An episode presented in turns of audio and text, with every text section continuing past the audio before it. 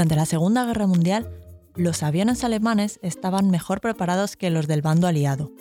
Con el paso de los meses, las fuerzas aliadas se dieron cuenta de que los bombarderos eran especialmente vulnerables, presentando más bajas que el resto de la flota aérea. La solución ideal habría sido blindar los bombarderos completos, para hacerlos más robustos, pero eso habría hecho que las naves fueran demasiado pesadas y no pudieran volar. La solución, blindar los bombarderos de manera estratégica para reforzarlos y a la vez que fueran lo suficientemente ligeros como para seguir volando. Para ello, se montó un equipo encargado de visitar todas las bases aéreas en el Reino Unido y cada vez que volvía un bombardero de combate se revisaba y se dibujaba un punto rojo en un, folio con un, con un esquema del avión. Se dibujaba un punto rojo la zona donde la nave, la nave había recibido un proyectil.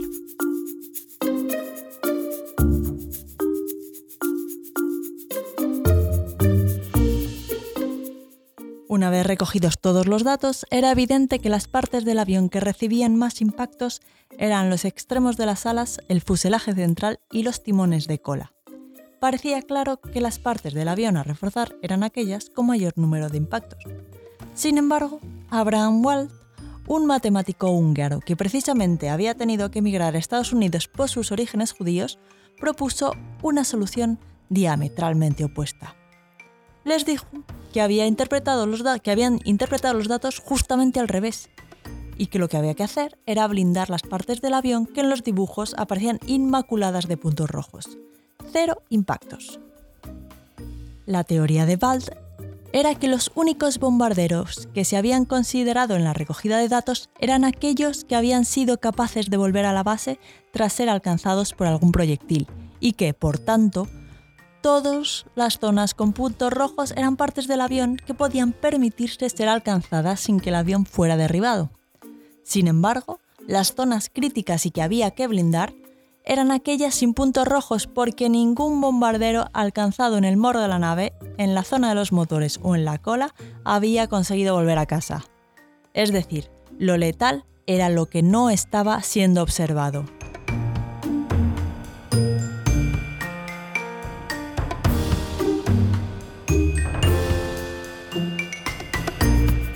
Este problema se conoce como sesgo de supervivencia, en el que la generalización a partir de observaciones sesgadas distorsiona la percepción de la realidad.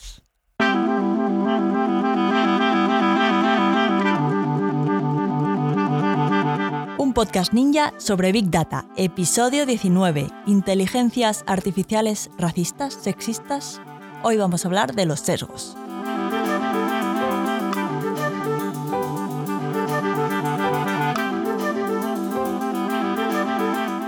Buenos días y bienvenidos a un nuevo episodio de un podcast ninja sobre Big Data, el podcast en el que hablamos de analítica de datos, de machine learning, de inteligencia artificial y de todo lo relacionado con el Big Data y el mundo de los datos. En este podcast hablamos de Big Data de manera normal, alejándonos de las ideas de inteligencia artificial de las películas y tratamos estos temas con los pies en la tierra y con sentido del humor.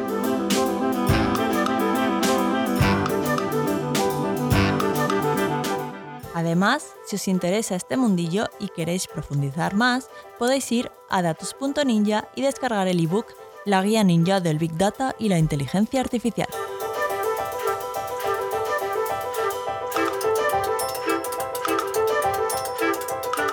Hoy vamos a hablar del principio fundamental de los modelos de Machine Learning. Si los modelos se entrenan con datos que son una basura, los resultados que obtendrá el modelo serán una basura. Ya hablábamos en el episodio 14 de la importancia de que al recolectar datos para entrenar un modelo de Machine Learning, estos fueran representativos, es decir, que reflejen con exactitud el entorno que estamos intentando modelar. Como habréis podido imaginar, en el caso de los bombarderos aliados, los datos que le pasaron a Abraham Wald no eran representativos, solo habían podido recoger la información sobre dónde recibían los proyectiles los bombarderos que habían conseguido llegar a la base tras estar en combate. De los bombarderos derribados no había nada. Durante la Segunda Guerra Mundial, el Machine Learning no estaba lo suficientemente de moda como para entrenar un modelo sobre esos datos, para decidir dónde reforzar los aviones, pero si lo hubiese estado y si hubiera usado estos datos para entrenarlo, los resultados habrían sido un desastre. Por suerte para ellos, Abraham Wald dio con la clave nada más ver esos datos. Hace un par de semanas os contaba que Google había sacado su propio modelo equivalente a DALI 2 para generar imágenes a partir de una descripción de texto, pero que había decidido no liberarlo y tampoco que el público general pudiese usarlo a través de, una demo. Tal vez en ese momento os preguntasteis, o igual os lo estáis preguntando ahora, por qué Google ha decidido no liberar su modelo o al menos pues una demo para, para jugar con ella y para que la use todo el mundo cuando todos sus competidores están haciendo accesibles demos o incluso el propio modelo para que la gente haga lo que quiera con ello. Pues, según las propias declaraciones de Google, es por la calidad de los datos, en este caso imágenes y textos, que se han utilizado para entrenar a imagen. 1948, año de elecciones presidenciales en Estados Unidos. John Dewey se enfrenta a Truman para ocupar la Casa Blanca.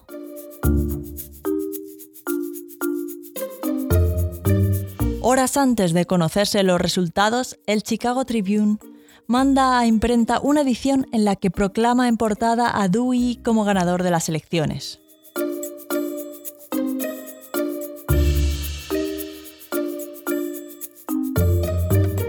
Pero en realidad fue Harry Truman quien había ganado las elecciones. ¿Qué había pasado? el Chicago Tribune había confiado en las predicciones en lugar de esperar a que se conociera el resultado real del recuento de votos y en parte estas predicciones se basaban en los resultados de una encuesta telefónica que daba como sólido ganador sin, sin lugar a dudas a John Dewey.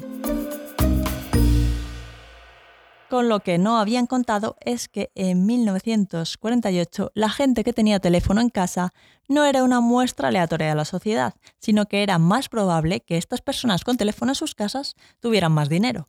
Entonces fueran más conservadoras y más, proclives a votar al candidato republicano, John Dewey. Los datos de la encuesta a la que se basó el Tribune para publicar su titular no eran tampoco representativos del entorno que se quería modelar, no representaban a la totalidad de la sociedad norteamericana, sino a la parte que tenía teléfono en su casa en 1948. Los datos sufrían de sesgo de muestreo y el resultado fue una predicción errónea. Vamos, tan errónea como que había ganado Truman. Google, de manera similar al resto de sus competidores, ha utilizado millones de imágenes sacadas de Internet que no ha tenido tiempo de revisar, por un lado, entrenar sobre imágenes obtenidas de Internet sin ningún tipo de filtro permite que la investigación avance a, pasos, a los pasos agigantados que lo está haciendo. Recordad que en el episodio 17 repasábamos todos los avances que ha habido este último año dentro de la generación de imágenes y vídeo a partir de texto. Pero por otro, en Internet hay de todo, como os podéis imaginar.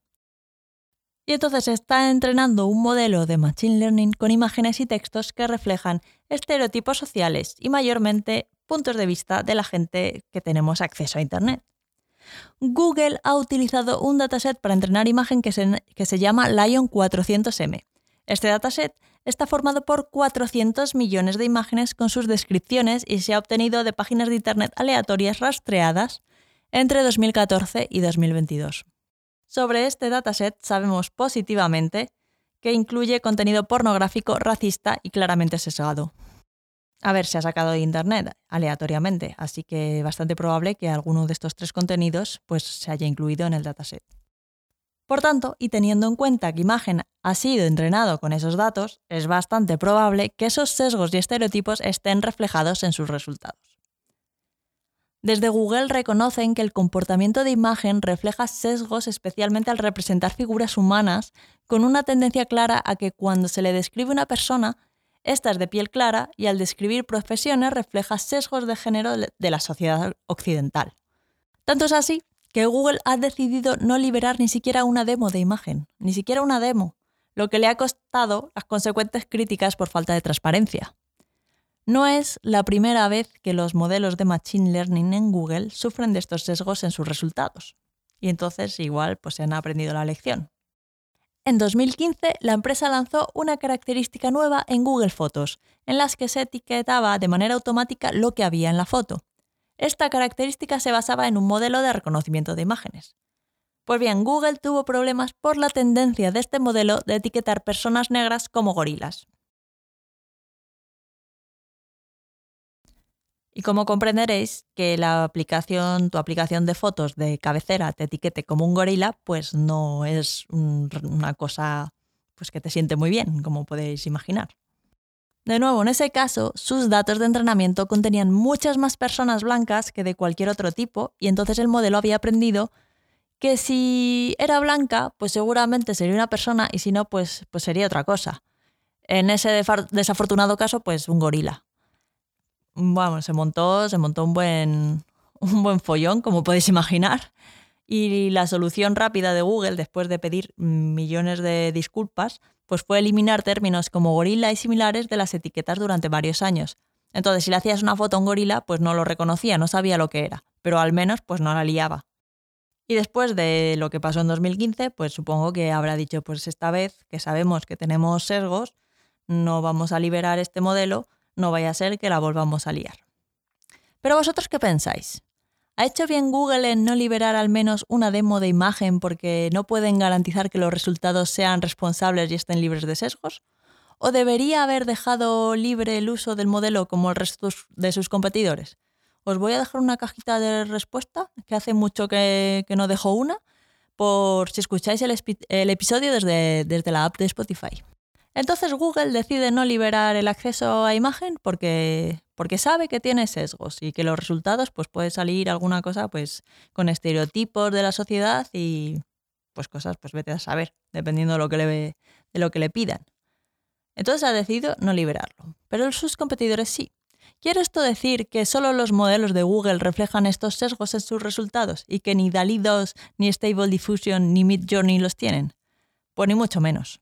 De la misma manera que imagen, han sido entrenados sobre datasets de imágenes y descripciones igualmente sesgados, seguramente también eh, rastreados de, Internet, y reflejan estos sesgos pues, en sus resultados. Algunos ejemplos que publican desde, pues, desde la propia página oficial de DALI 2 muestran que al generar una imagen sobre la descripción de CEO, los resultados son hombres. Y al generar imágenes de personal de cabina en un vuelo, estas imágenes eh, representan mujeres. Y no solo pasa con personas, sino también con costumbres, como por ejemplo al generar imágenes a partir de la palabra boda, pues se representan bodas occidentales. Y ejemplos como estos hay mil. O sea, solo hay que ir a, la web de, OpenAI y, y, buscarlos, porque están ahí. Os voy a dejar, de hecho, para que ahorréis tiempo, un enlace en las notas del programa. Y bueno, podríais pensar que al fin y al cabo son modelos muy nuevos, que han salido este año, pero estos sesgos no aplican solo a estos modelos nuevos que generan imágenes a partir de texto, sino que están presentes en la mayor parte de aplicaciones de detección y reconocimiento de objetos en imágenes. En Bicolabs hicieron un experimento para comprobar si estos modelos de reconocimiento de imágenes de Google o Amazon estaban sesgados. Mm, estos modelos que son mm, productos comerciales que se utilizan y hay que pagar por, por acceder a ellos. Pues bien, no pasaron la prueba. No sé si lo sospechabais o no, pero ni Google ni Amazon pasaron la prueba de que sus modelos no estuvieran sesgados. La idea era la siguiente.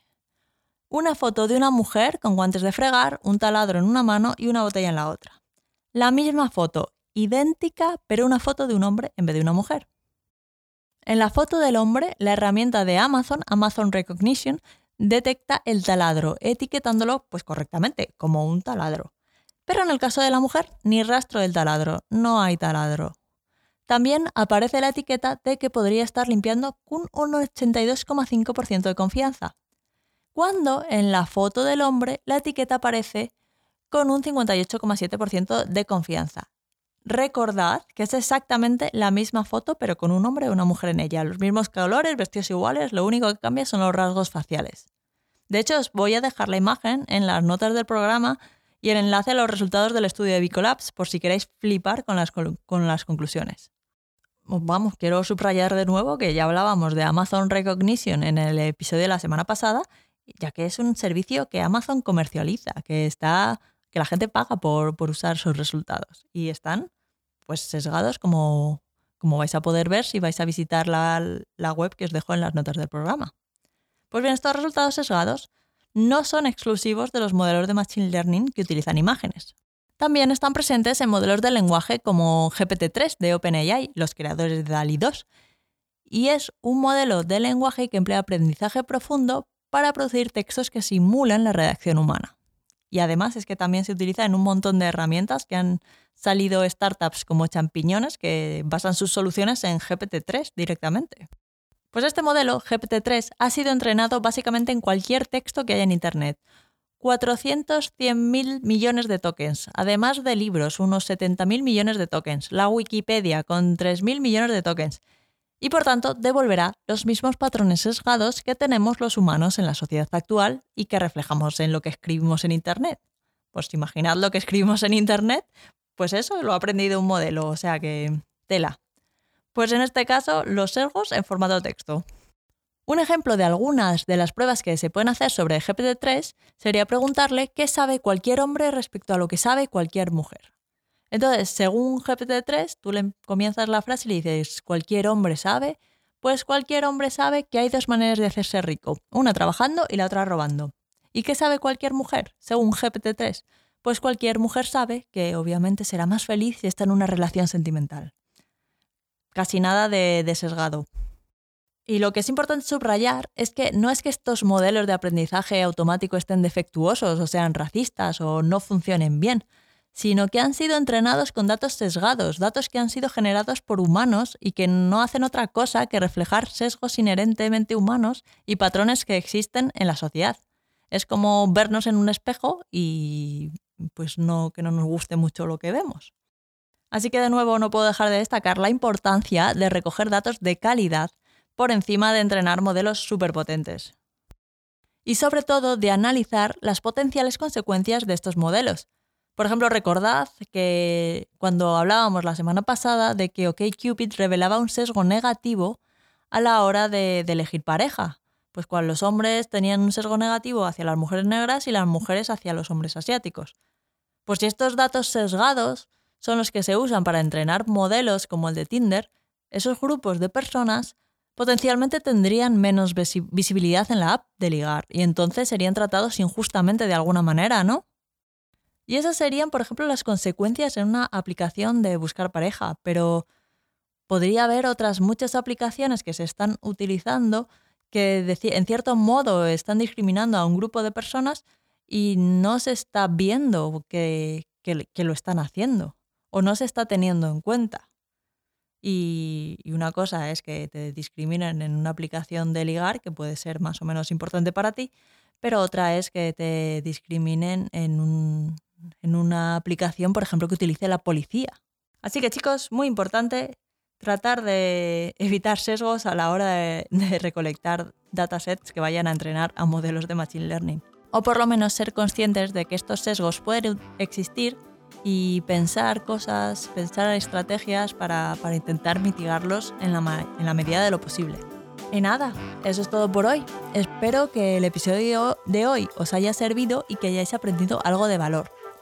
Si es así, no olvidéis dejar un me gusta y algún comentario en iVoox o una valoración de 5 estrellas del podcast en Apple Podcast, en Spotify, en Google Podcast o donde quiera que estéis escuchando esto.